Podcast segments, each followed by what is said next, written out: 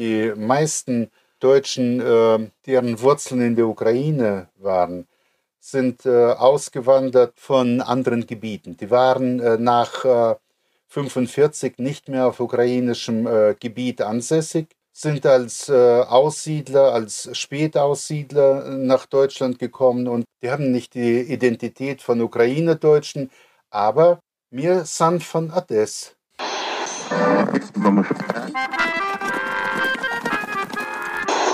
Sie empfangen Radio Almata. Steppenkinder, der Aussiedler-Podcast. Hallo Edwin, schön dich wiederzusehen, zumindest über meinen Bildschirm hier auf meinem Laptop. Du bist in Detmold, richtig? Heute bin ich in Detmold und äh, du bist ja noch in Odessa. Wobei, für dich heißt es ja so Endspurt. Der Oktober ist dein letzter Monat äh, in der schönen Schwarzmeerstadt ja, der letzte Monat, in dem du als Stadtschreiberin da verbringen wirst. Und seit Ende Mai lebst du jetzt in der Südukraine. Was hast du über die Ukraine-Deutschen und ihr Erbe dabei erfahren und ähm, was du vielleicht vorher nicht wusstest? Ich habe mich sehr intensiv mit ukraine-deutscher Geschichte hier befasst und obwohl ich das ja auch schon vorher gemacht habe, meine Großeltern kommen ja aus der Westukraine, es waren wohl Liniendeutsche, habe ich doch einiges an Neuem erfahren. Beispielsweise wusste ich ganz wenig über die Bessarabiendeutschen, die waren bei mir immer so ein bisschen außerhalb des Radars. Ich wusste auch nie so richtig, sind das Russlanddeutsche oder was sind das eigentlich für Deutsche? Und dadurch, dass ich hier in Odessa ähm, in einer Region lebe, die direkt an Bessarabien angrenzt und ich dort auch einige Male jetzt schon war und nächste Woche auch wieder hinfahre, habe ich viel über diese Gruppe an Ukraine-Deutschen erfahren und weiß jetzt zum Beispiel, dass sie bereits Oktober 1940 die Ukraine bzw. Bessarabien verlassen hatten. Und ich habe vor allem auch ganz viel über die ethnisch Deutschen in der Ukraine heute erfahren. Du hast eben erwähnt, dass deine Großeltern sind ja wohl Liniendeutsche. Darüber haben wir uns auch schon in den vergangenen Folgen unterhalten. Heute hast du die Bessarabien-Deutschen angesprochen. Ich werfe auch noch eine Gruppe der Deutschen in der Ukraine hinzu. Also der Teil meiner Familie, äh, der mennonitische Teil äh, meiner väterlichen Familie, die kamen ja auch aus dem Süden der Ukraine. Also da gab es auch Mennoniten, Bessarabien-Deutsche, man nennt sie Schwarzmeerdeutsche, worüber wir uns ja heute auch mit unserem Gast äh, unterhalten werden. Jetzt haben wir genau drei Gruppen genannt, aber das sind ja immer noch nicht alle Gruppen. Also es kamen Deutschsprachige zu ganz unterschiedlichen Zeiten in das Land, das wir heute als Ukraine bezeichnen. Und das waren auch äh, Gruppen mit ganz unterschiedlichen Einwanderungsbedingungen und sie hatten dann auch ganz unterschiedliche Schicksale vor, während und nach dem Zweiten Weltkrieg. Ja, und was vielen heute nicht bekannt ist oder nicht bewusst ist, ist, dass mehr als die Hälfte der Russlanddeutschen vor dem Zweiten Weltkrieg in der heutigen Ukraine lebten. Um euch einen Blick zu geben über diese Menschen und die Russlanddeutschen aus dem Gebiet der heutigen Ukraine sprechen wir heute mit Dr. Alfred Eisfeld. Er ist Osteuropa-Historiker und Experte für Geschichte und Kultur der Deutschen im Russischen Reich, der Sowjetunion und äh, den Nachfolgestaaten der Sowjetunion. Einer seiner Forschungsschwerpunkte sind eben die Deutschen in der Ukraine. Dr. Alfred Eisfeld ist auch geschäftsführender Leiter des Instituts für Deutschland und Osteuropa-Forschung des Göttinger Arbeitskreis e.V. Ja, und wie es um die Deutschen in der Ukraine heute steht, darüber sprechen wir auch, und zwar in der zweiten Hälfte dieser Podcast-Folge. Dazu habe ich ein kurzes Interview geführt mit Wladimir Leisler. Er wohnt in Kiew und er ist der Vorstandsvorsitzende des Rates der Deutschen in der Ukraine. Herzlich willkommen, Alfred. Hallo. Wir kennen uns ja schon länger und äh, deswegen duzen wir uns ja auch. Ja, ähm, jedes Mal bei jeder Veranstaltung, die ich mit dir bestreiten darf, erzähle ich ja immer diese Anekdote, dass äh, wir bei dem gleichen Professor Geschichte in München studiert haben. Äh, als du angefangen hattest, war er noch ein äh, junger Osteuropa-Spezialist, der Professor Edgar Hösch. Und ich hatte beim studiert, als er dann emeritiert ist. Also da ist eine große Spanne dazwischen gewesen. Äh, was verbindet dich denn persönlich mit der Ukraine und wann warst du zum letzten Mal dort? Naja, mit der Ukraine verbindet mich doch äh, recht viel. Meine Vorfahren sind ja äh, 1788 aus äh, Danzig in die Ukraine eingewandert und haben dort dann über Generationen äh, im Gouvernement Jekaterinoslav, später eben äh, Gebiet Dnipropetrovsk gewohnt, wurden äh, 1943 heim ins Reich geholt und 1945 wieder zurück in die Sowjetunion. Und auf der Wanderung durch äh, die Sowjetunion kam äh, meine Familie dann äh, 69 wieder in die Ukraine, aus der wir 73 nach Deutschland ausgewandert sind. Ja, und äh, beruflich habe ich in der Tat ziemlich viel mit der Ukraine zu tun, weil ich mich äh, dort mit ähm, Archivalien und musealen äh, Sammlungen äh, beschäftigt habe und mit äh, Kollegen eine ganze Reihe von Konferenzen durchgeführt und Publikationen zustande gebracht. Zuletzt war ich ja vor der Pandemie eben in der Ukraine und meine nächste Reise steht in äh, drei Wochen an. Da werden wir in äh, Kiew am äh, Institut für äh, Weltgeschichte der Akademie der Wissenschaften eine Konferenz äh, anlässlich des 80. Äh, Jahrestages der Deportation der Deutschen aus der Ukraine durchführen. Das heißt, die Geschichte deiner Familie ist ganz exemplarisch für eine Gruppe der Deutschen, die damals ins zaristische Russland eingewandert sind. Kannst du uns einen kurzen Überblick darüber geben, wann und woher die Deutschen in die Ukraine kamen, also in das Land, was wir heute als Ukraine bezeichnen? Oh, das ist eine sehr äh, spannende Geschichte, ein Teil der äh, europäischen Geschichte äh, Ende des ähm, 18. und im 19. Äh, Jahrhundert, als äh, die Welt äh, nun richtig in Bewegung war. In diesem Gemenge gab es Wanderungsbewegungen. Das ist ja auch nichts Neues. Heute wundert sich mancher darüber, aber Hunger, Elend, Unwetterkatastrophen, auch die gab es damals schon. Und natürlich Kriege waren auch damals Gründe für das Verlassen äh, der angestammten Heimat und äh, das Suchen nach äh, neuen Lebensbereichen. Katharina die Große hatte ja auch ein Reich übernommen, in dem es Randprovinzen gab, die zu Unrecht als menschenleer galten, aber jedenfalls nicht so wirtschaftlich erschlossen waren, wie man sich damals schon vorgestellt hat. Und in dieser Situation versucht dann äh, Katharina äh, die Große auch äh, Bauern ins Land zu holen. Es ist bekannt, dass die meisten dann an der Wolga gelandet sind. Aber ein äh, kleiner Teil äh, von ihnen kam auch 1767 äh, in die Beloveja Steppe im Gouvernement Tschernigow. Interessant ist bei der ausländischen Kolonisation der Ukraine das Faktum, dass ähm, die Ukraine damals kein einheitlicher Staat war. Teile davon wurden vom Russischen Reich äh, verwaltet, Teile eben von äh, Österreich-Ungarn. Und ähm, es war auch eine sehr äh, polyethnische Bevölkerung auf diesen, äh, in diesen verschiedenen äh, Landschaften. Interessant ist, äh, dass mit dem Vordringen des Russischen Reiches äh, Teile der dort ansässigen Bevölkerung ihre Heimat verlassen mussten. Ab 1803 beginnt dann aber eine geregelte Einwanderung auf Einladung wiederum äh, der russischen Regierung. Es ging jetzt nicht mehr um eine Masseneinwanderung, sondern um Kontingente nicht um äh, jeden, der einwandern wollte, sondern um äh, bestimmte Berufsgruppen. Und dazu sollten sie auch noch ein bestimmtes Grundvermögen aufweisen.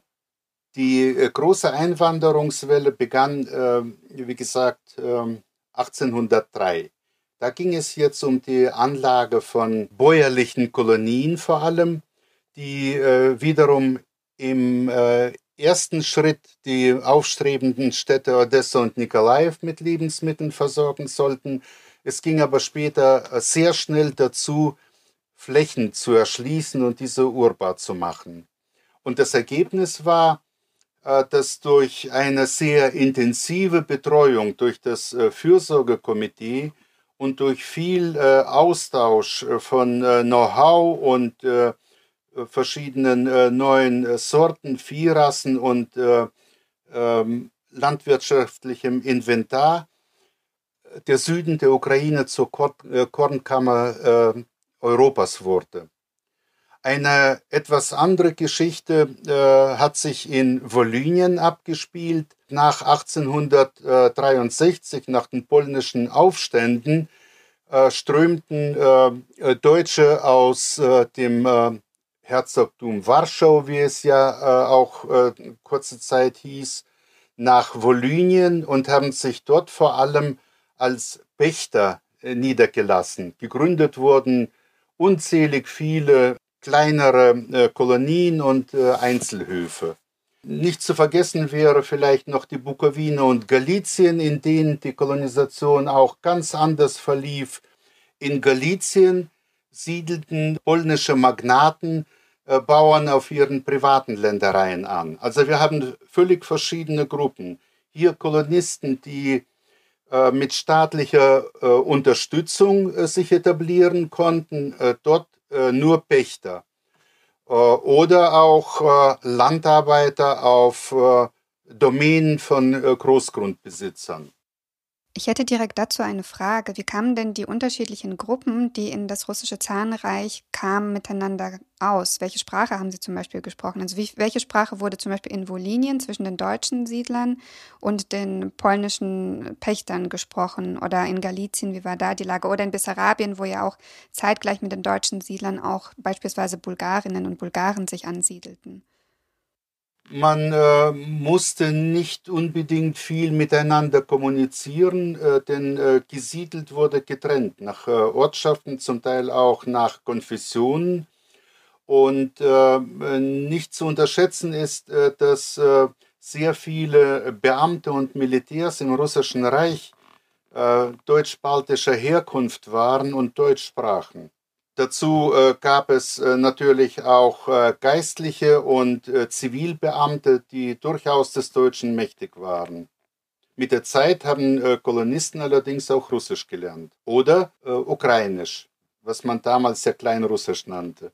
Ich würde gerne eine Frage zum, zu der anschließenden Zeit stellen. Wie kann man sich das Leben dann im 19. Jahrhundert dieser verschiedenen Gruppen vorstellen? Welche Unterschiede, welche Kulturgruppen haben sich da ausgebildet? Gibt es vielleicht irgendwie so einen Überblick, wie man sich eben diese Landschaft heute so vorstellen kann?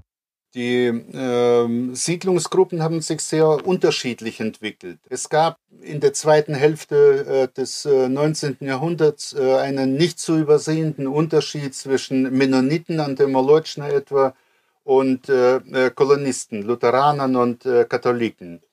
Und zwar deshalb, weil die Erbfolge unterschiedlich geregelt war. Mennoniten haben zum Beispiel ihre Höfe in den seltensten ähm, Fällen zur Hälfte geteilt und äh, noch viel seltener äh, konnte jemand einen Viertelhof äh, erben.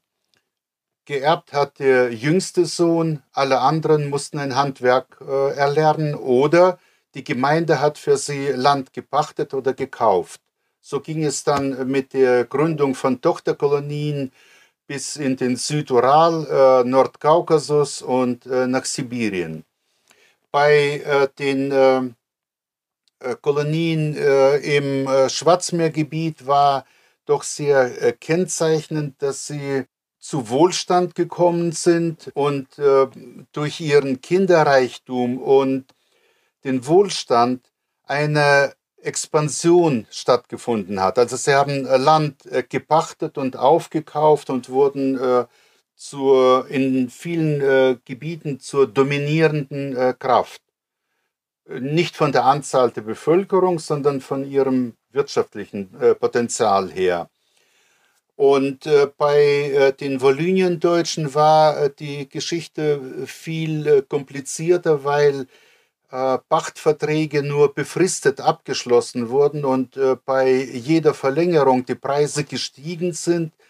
Ähm, dann waren sie irgendwann äh, uninteressant und äh, Volynien-Deutsche haben auch äh, Ländereien gepachtet und äh, gekauft im äh, Südural und äh, bis hin nach äh, Sibirien und in die Steppen Nordkasachstans.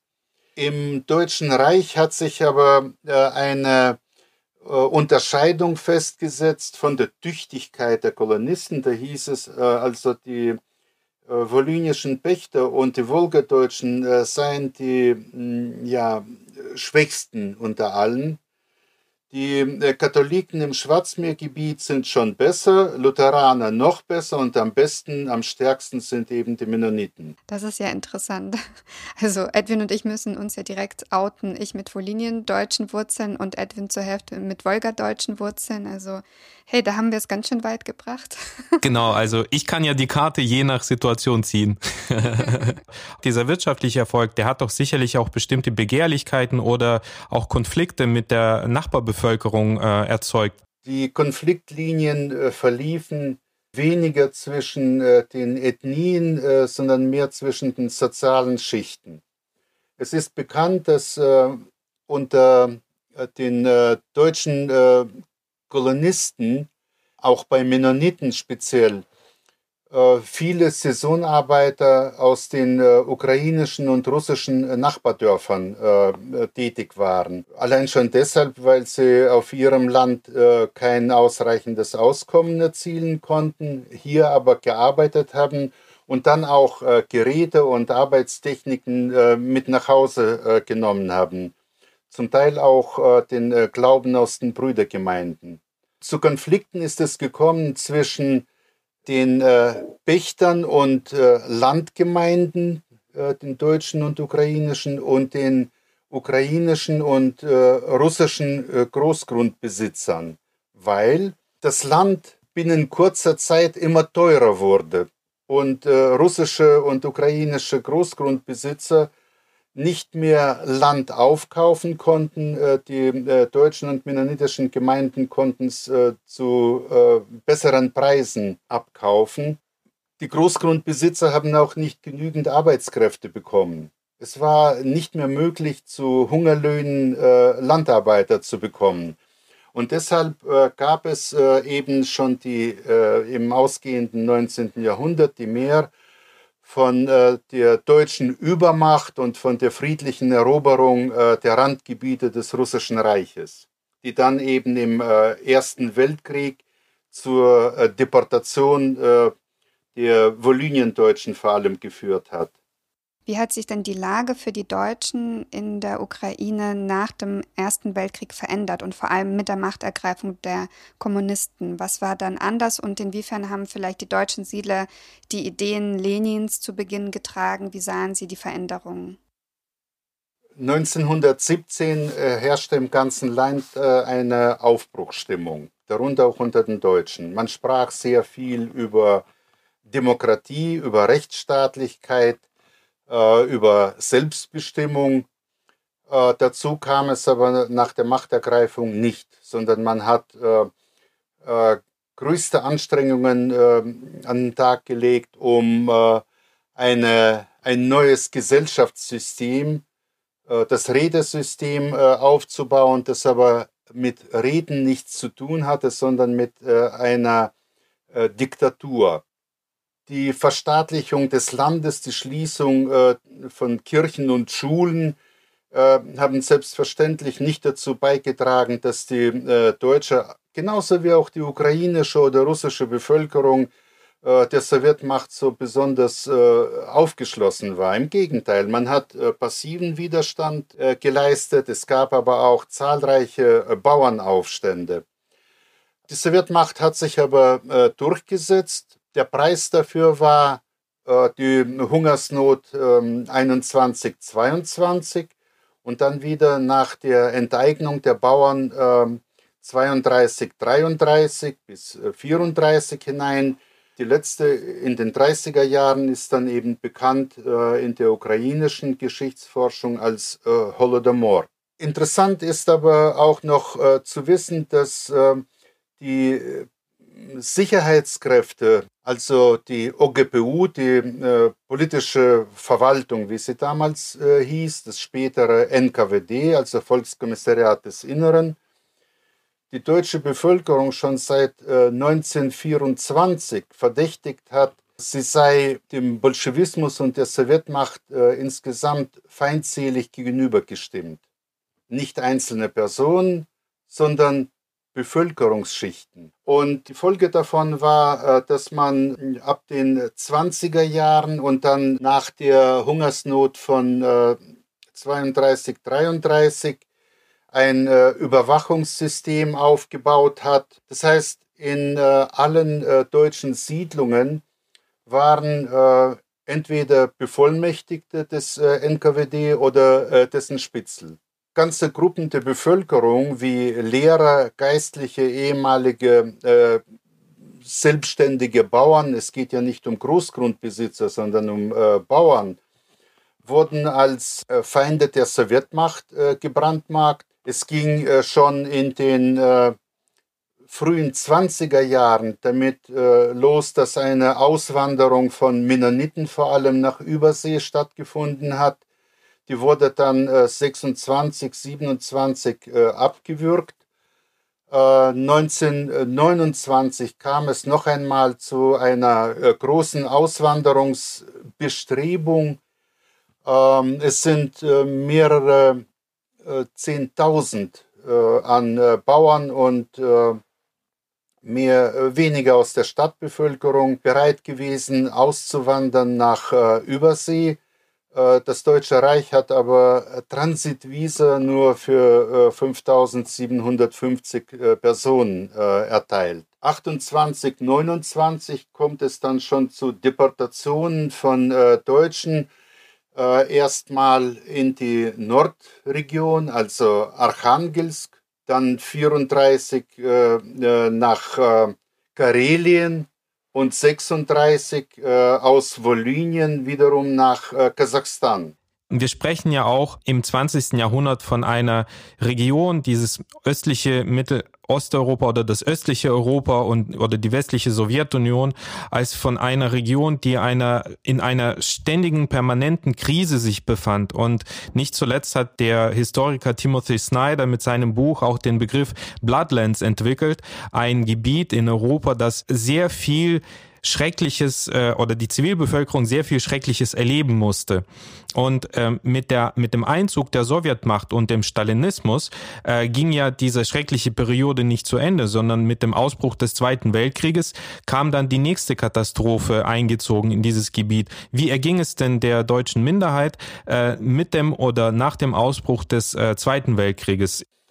Kurz äh, zusammengefasst kann man sagen, dass die Deportation äh, der Deutschen aus der Ukraine eigentlich schon vor dem Krieg äh, nie aufgehört hat, nur war sie zahlenmäßig äh, beschränkt und auf einzelne Gruppen fokussiert, etwa auf Personen, die Angehörige im Reich hatten und Briefe von dort bekamen oder irgendwann mal Hungerhilfe. Mit Ausbruch des Krieges hat sich das erstmal fortgesetzt man muss sich das äh, ja in Erinnerung rufen. Äh, die Rote Armee hat eine Niederlage nach der anderen äh, erlitten, war äh, auf dem äh, Rückzug, äh, oft auf der Flucht. Und das NKWD hat dann dennoch aller Orten ähm, arbeitsfähige Männer verhaftet und das waren dann die ersten sozusagen Arbeitsarmisten. Dort, wo es ähm, westlich äh, des, äh, äh, östlich des Dnieper ähm, ein bisschen ruhiger war, konnte man im August und im September auch ganze Ortschaften leer räumen, hat die Bevölkerung komplett ausgesiedelt nach ähm, Kasachstan und nach Sibirien. Das hat ähm, nicht aufgehört, auch äh, 42, äh, als äh, im äh, Sommer äh, die äh, Front der Sowjetarmee durchbrochen wurde und deutsche Truppen bis in den Nordkaukasus und nach Stalingrad vorstießen. Auch in dieser Situation, als die sowjetische Armee geschlagen war und sich auf dem Rückzug befand, hat man noch immer die restliche Bevölkerung aus dem äh, Donetsk-Gebiet und aus äh, der Umgebung von Kharkov deportiert.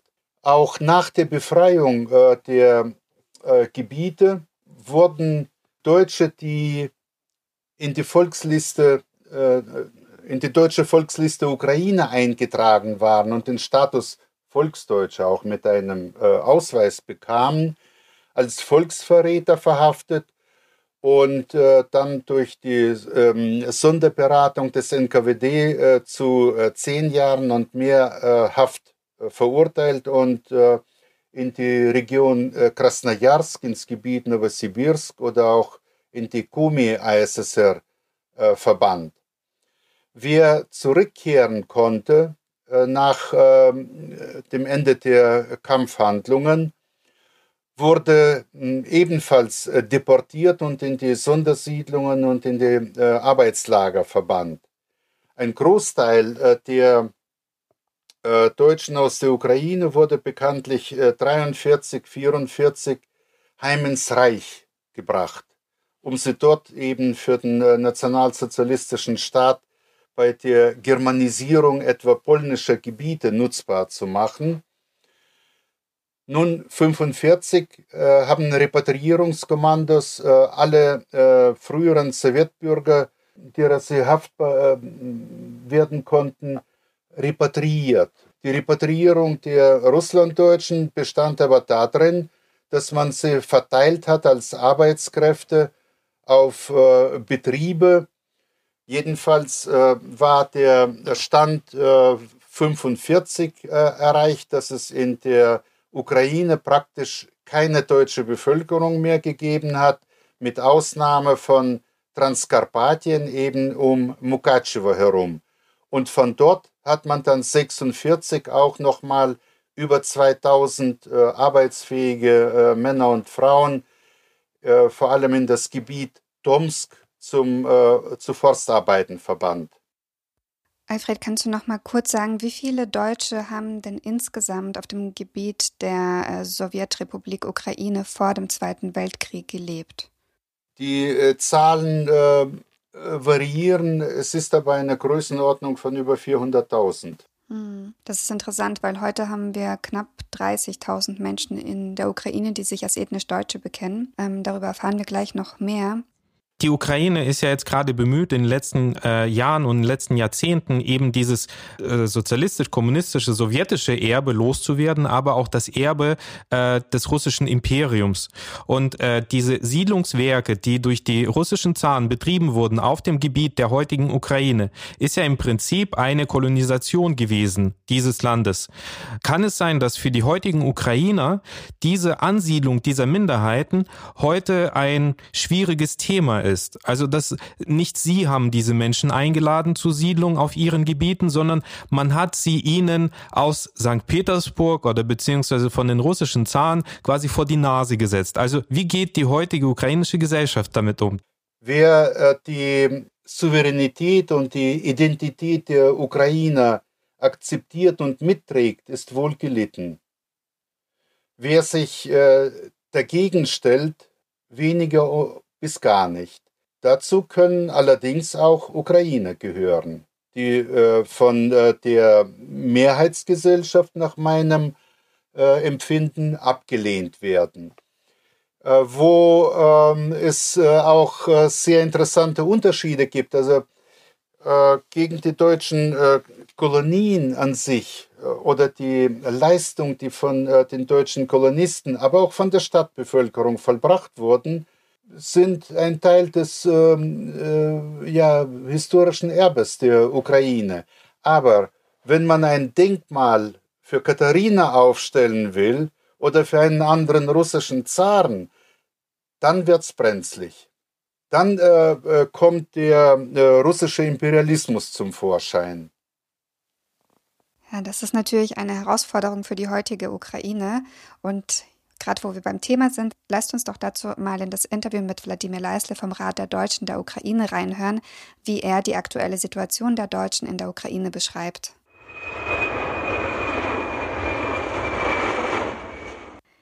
Hallo nach Kiew aus Odessa, lieber Wladimir. Du bist der Vorsitzende des Rates der Deutschen der Ukraine und wirst uns einen kurzen Überblick darüber geben, was dieser Rat ist und was eure Tätigkeit ist. Und genau das ist auch meine erste Frage.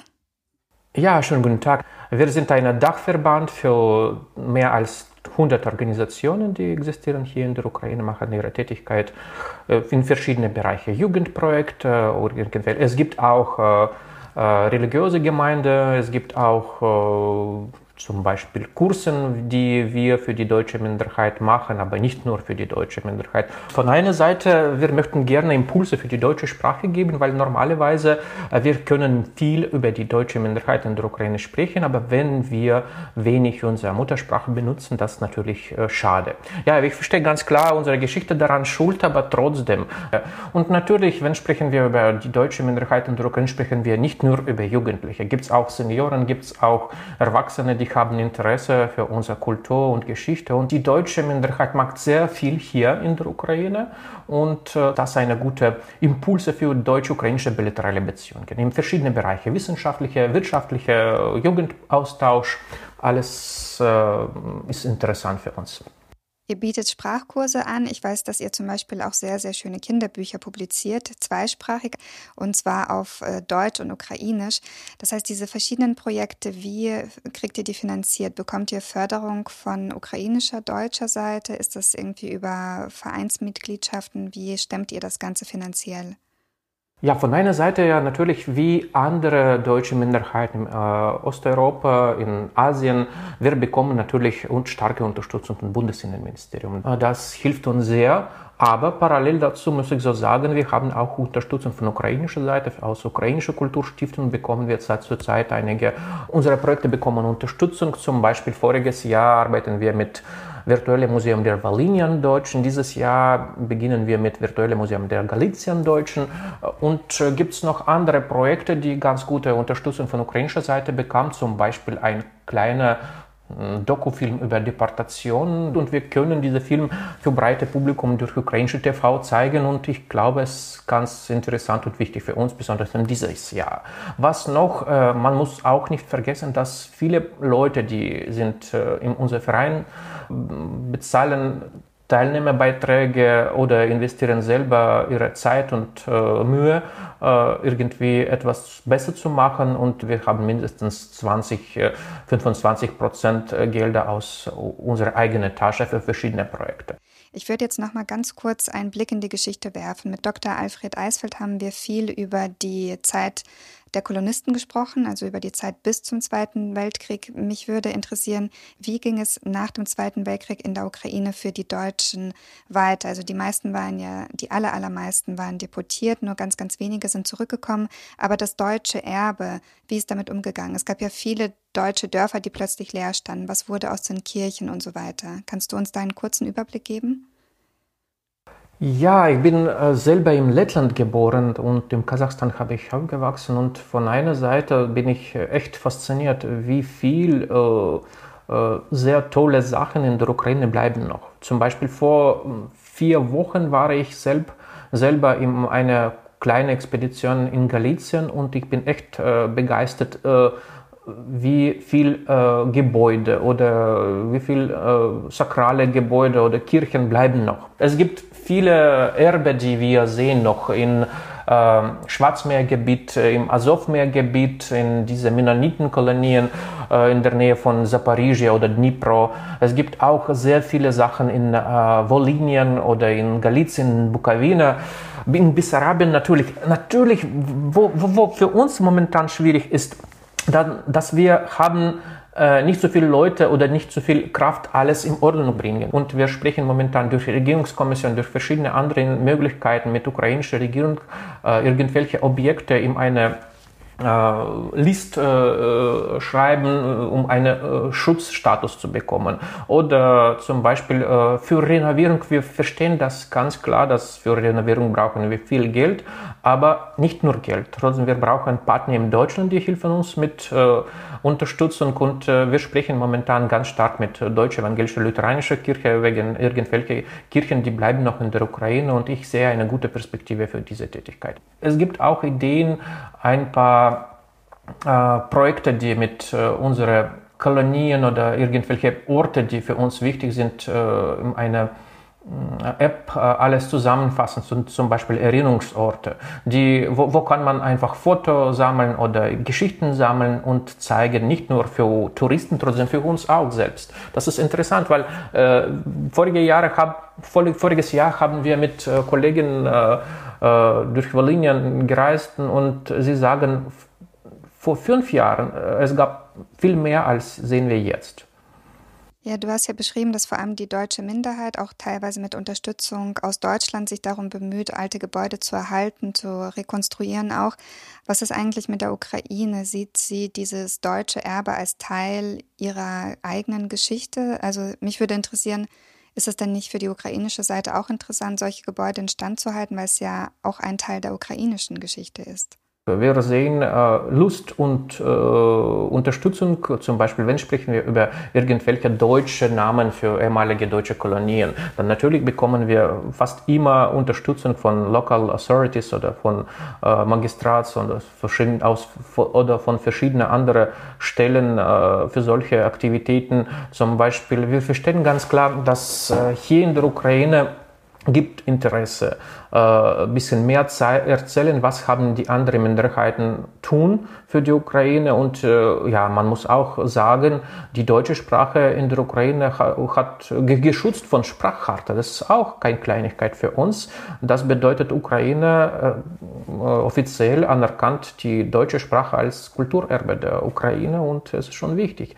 Und es gibt auch noch zwölf andere Minderheiten, die bekommen diesen Schutzstatus oder meine ich zwölf Sprachen Sprachen der Minder Minderheiten. Aber äh, natürlich, äh, was für uns schwer äh, in dieser Geschichte, äh, man muss passende Experten dazu finden. Es gibt äh, viele äh, Leute, die haben großes Interesse für Geschichte, aber es gibt wenig Experten, die echt ähm, Experte sind.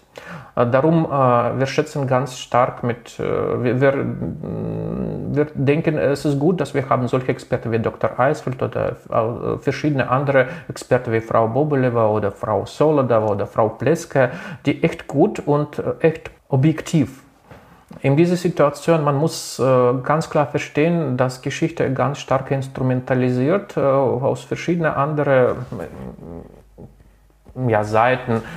Aber Gott sei Dank, wir haben Experten und wir haben Interesse für Geschichte aus, von, von verschiedenen Leuten. In wenigen Wochen haben wir äh, eine große Konferenz für Geschichte. Äh, über Deportation sprechen wir und nicht nur über Deportation. Äh, wir sprechen auch über Zukunft. Was können wir machen als Dachverband, um alles irgendwie in Ordnung bringen, meine ich. Äh, und wie kann man das besser popularisieren, weil es gibt, was noch wichtig, in der Ukraine gibt es sehr viele Archiven, und äh, es sehr viele Sachen, die äh, über, mit Repressalien äh, verbunden.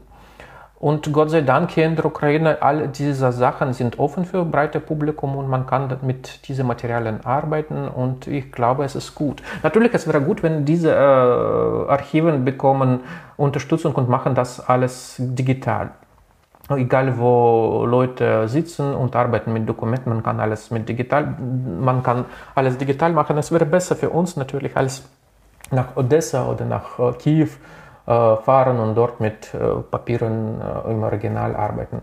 Aber das kommt noch. Ich hoffe, es arbeitet, es gibt viele Projekte in diesem Bereich, nicht unsere Projekte. Ich erzähle jetzt allgemein.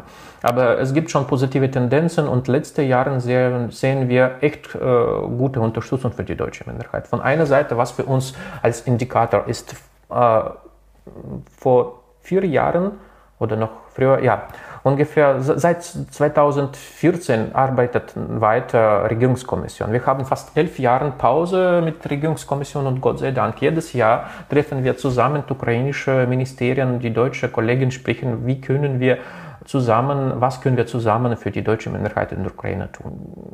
Wir arbeiten gut und es gibt schon gewisse Perspektive für unsere Tätigkeit hier in der Ukraine und für unser Leben hier in der Ukraine. Du hast vorhin erwähnt, dass es zwölf Minderheitensprachen in der Ukraine gibt, die per Charta geschützt sind. Kannst du uns irgendwie zwei, drei andere große Minderheiten in der Ukraine nennen? Von einer Seite, man muss ganz klar verstehen, äh, es geht nicht um äh, große Minderheiten, es geht, äh, es geht um Sprachen, die relevant und aktuell für die Ukraine als Minderheitensprachen. In dieser Situation, man kann so sagen, es gibt Krim-Tataren zum Beispiel, krim-tatarische Sprache. es ist, ja, das ist diese Minderheit größer als die deutsche Minderheit, aber trotzdem, wenn vergleichen wir mit, mit Juden oder mit verschiedenen anderen Gruppen, wie zum Beispiel wie zum Beispiel Gagausen zum Beispiel. Ja, man kann so sagen, es gibt Leute, die haben ein bisschen mehr Leute im Gemeinen, aber auf jeden Fall äh, gibt es äh, ungarische Minderheit, rumänische Minderheit, Krim-Tataren, Gagausen, äh, noch Karaimen, äh, die, durch Schatz, die durch diese Karte äh, geschützt und ich glaube, für uns ist es eine gute Möglichkeit, ein bisschen mehr äh, Aufmerksamkeit für unsere hm, Sprache bekommen. Das bedeutet, man kann durch Charta Unterstützung für Sprachunterrichten bekommen oder irgendwelche Möglichkeiten als zweite Fremdsprache, äh, Minderheitensprache in Schulen lernen. Auf jeden Fall diese Schulreformen, die wir jetzt in der Ukraine haben, ähm, wir haben Angst, dass die deutsche Sprache bekam in der Zukunft wenige Stunden, aber parallel dazu soll ich so sagen, in Gymnasien man kann ein bisschen mehr Stunden bekommen. Das hängt von äh, Schulensystem ab, aber äh, was für uns wichtig ist, es gibt äh, Nachfrage für die deutsche Sprache. Mindestens 600.000 Leute lernen jetzt, äh, meine ich, Schulen lernen jetzt äh, deutsche Sprache als äh, Fremdsprache. Leider keiner lernt das als Muttersprache, aber trotzdem, ja, das für uns das auch noch ein wichtiger Punkt, äh, nochmal sagen, es gibt Interesse für die deutsche Sprache und wir möchten mehr über die deutsche Minderheiten Lehrwerke sprechen oder äh, irgendwelche, mh, mm, äh, irgendwelche äh, Geschichten oder Best Practices über die deutsche Minderheit in Lehrwerke schreiben, was machen die deutsche Minderheit in der Ukraine, weil davor haben wir ein kleines Umfrage äh, über die deutsche Minderheit in einer äh, deutschsprachige Schule äh, ge gemacht und äh, wir bekommen Assoziationen. Wir fragen, was meinen Sie über die deutsche Minderheit in der Ukraine? Und wir bekommen Assoziationen aus, von Jugendlichen, äh, Bier, Mercedes und Hakenkreuz. Unsere Aufgabe in dieser Situation ein bisschen erklären für breite Publikum, dass wir nicht nur diese drei Klischees, trotzdem, dass wir äh, auch Naturschutzgebiet Askania Nova, der hat äh, gegründet. Oder dass wir äh, ganz stark im wissenschaftlichen oder wirtschaftlichen Leben der Ukraine arbeiten. Und was machen wir vor dem Zweiten Weltkrieg? Was erfahren denn Schülerinnen und Schüler in den Schulen in der Ukraine über die Deutschen vor dem Zweiten Weltkrieg? Also ist dieses Wissen über die deutschen Kolonisten verankert in den Geschichtsbüchern in der Ukraine? Äh, doch, äh, es gibt äh, kleine Beiträge, aber das ist wenig, weil von einer Seite für uns, wir arbeiten schon mindestens fünf Jahre mit dieser Problematik.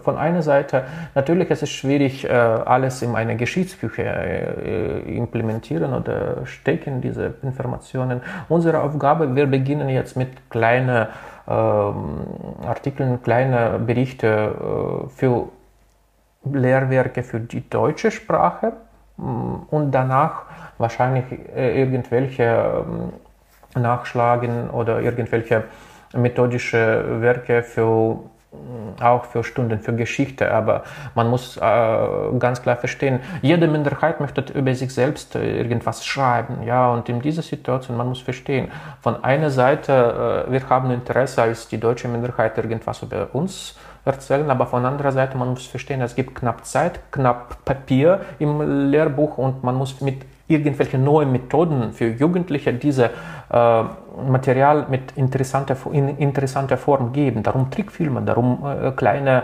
Erklärungsvideo und das, was machen wir im YouTube momentan. Und wenn haben Sie Interesse, dann bitte schon besuchen Sie unser YouTube-Kanal, wo kann man äh, nicht nur kleine Berichte über unsere Projektarbeit sehen, trotzdem irgendwelche Dokufilme oder Erklärvideos. Das ist noch ein wichtiger Format, die für uns aktuell interessant.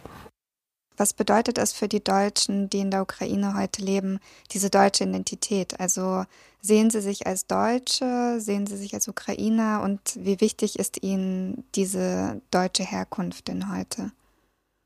Von einer Seite muss ich so sagen, ja, Deutsche, Ukraine, wir sehen uns als Europäer. Ganz klar, es gibt äh, positive Sachen von beiden Nationen, äh, beide Städten. Man, man kann so sagen, es gibt Leute, die sagen zum Beispiel, wenn sehen wir öffentliche Konflikt zum Beispiel äh, im Osten oder wenn sehen wir äh, irgendwelche andere Schwierigkeiten, dann alle Leute, egal welche äh, Abstammung haben, diese Leute sagen, wir sind äh, ukrainische Bürger und helfen uns in diesem Bereich, als Volontäre, als ja, in verschiedenen anderen Bereichen.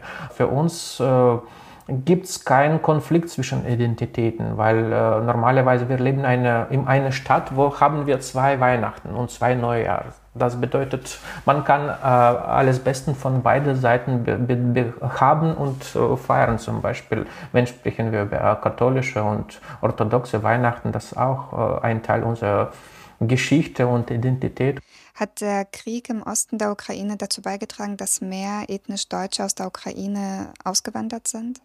Ja, man kann so sagen, von einer Seite ganz viele äh, Deutschen, die leben im Ostukraine, sagen, wir suchen ähm, bessere Möglichkeiten für unser Kind. Darum, wir haben viele Binnenflüchtlinge, die leben hier in Kiew oder in Odessa oder in Lemberg. Es gibt Leute, die sprechen gut Deutsch und die arbeiten jetzt äh, als ukrainische Bürger in Deutschland oder als Spätaussiedler leben in Deutschland. Aber äh, wenn Leute sehen, starke und gute Perspektive für sich selbst hier, dann die bleiben noch. Wir, wir sehen schon äh, Möglichkeiten für sich selbst hier und ich glaube, äh, die deutsche Minderheit hat äh, positive Zukunft in der Ukraine. Ich glaube, wir haben einen ganz guten Überblick darüber gewonnen, was die deutsche Minderheit heute in der Ukraine macht. Vielen Dank für deine Zeit und viel Erfolg weiterhin für eure Projekte. Danke und auf Wiedersehen.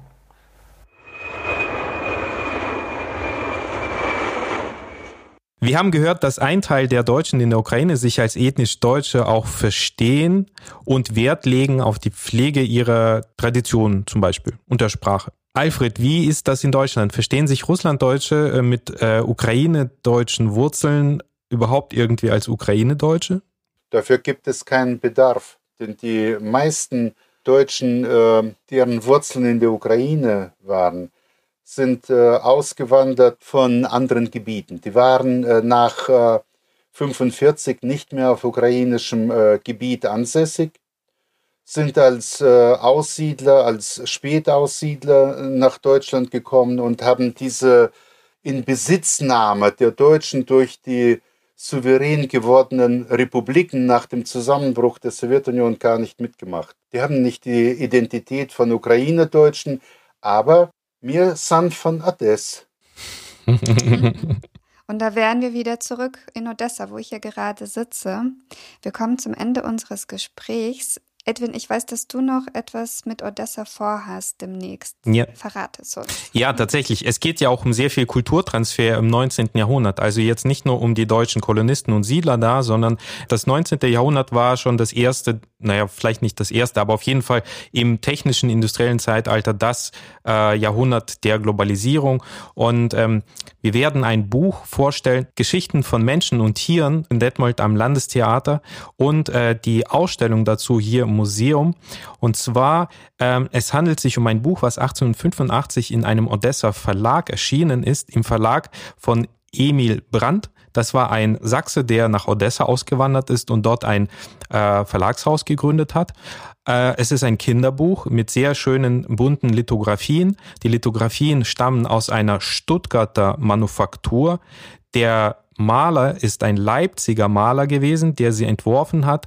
Und die Texte sind Tierfabeln für Kinder äh, natürlich in russischer Sprache in Odessa erschienen. Dieses Buch wurde verkauft in ganz Russland und gelang auch an die Familie, in die Familie Schäfer, war eine zu Wohlstand gekommene Kolonistenfamilie, die in St. Petersburg sogar ein Haus auf dem Nevsky-Prospekt besaßen, weil sie mit Pelzen gehandelt haben.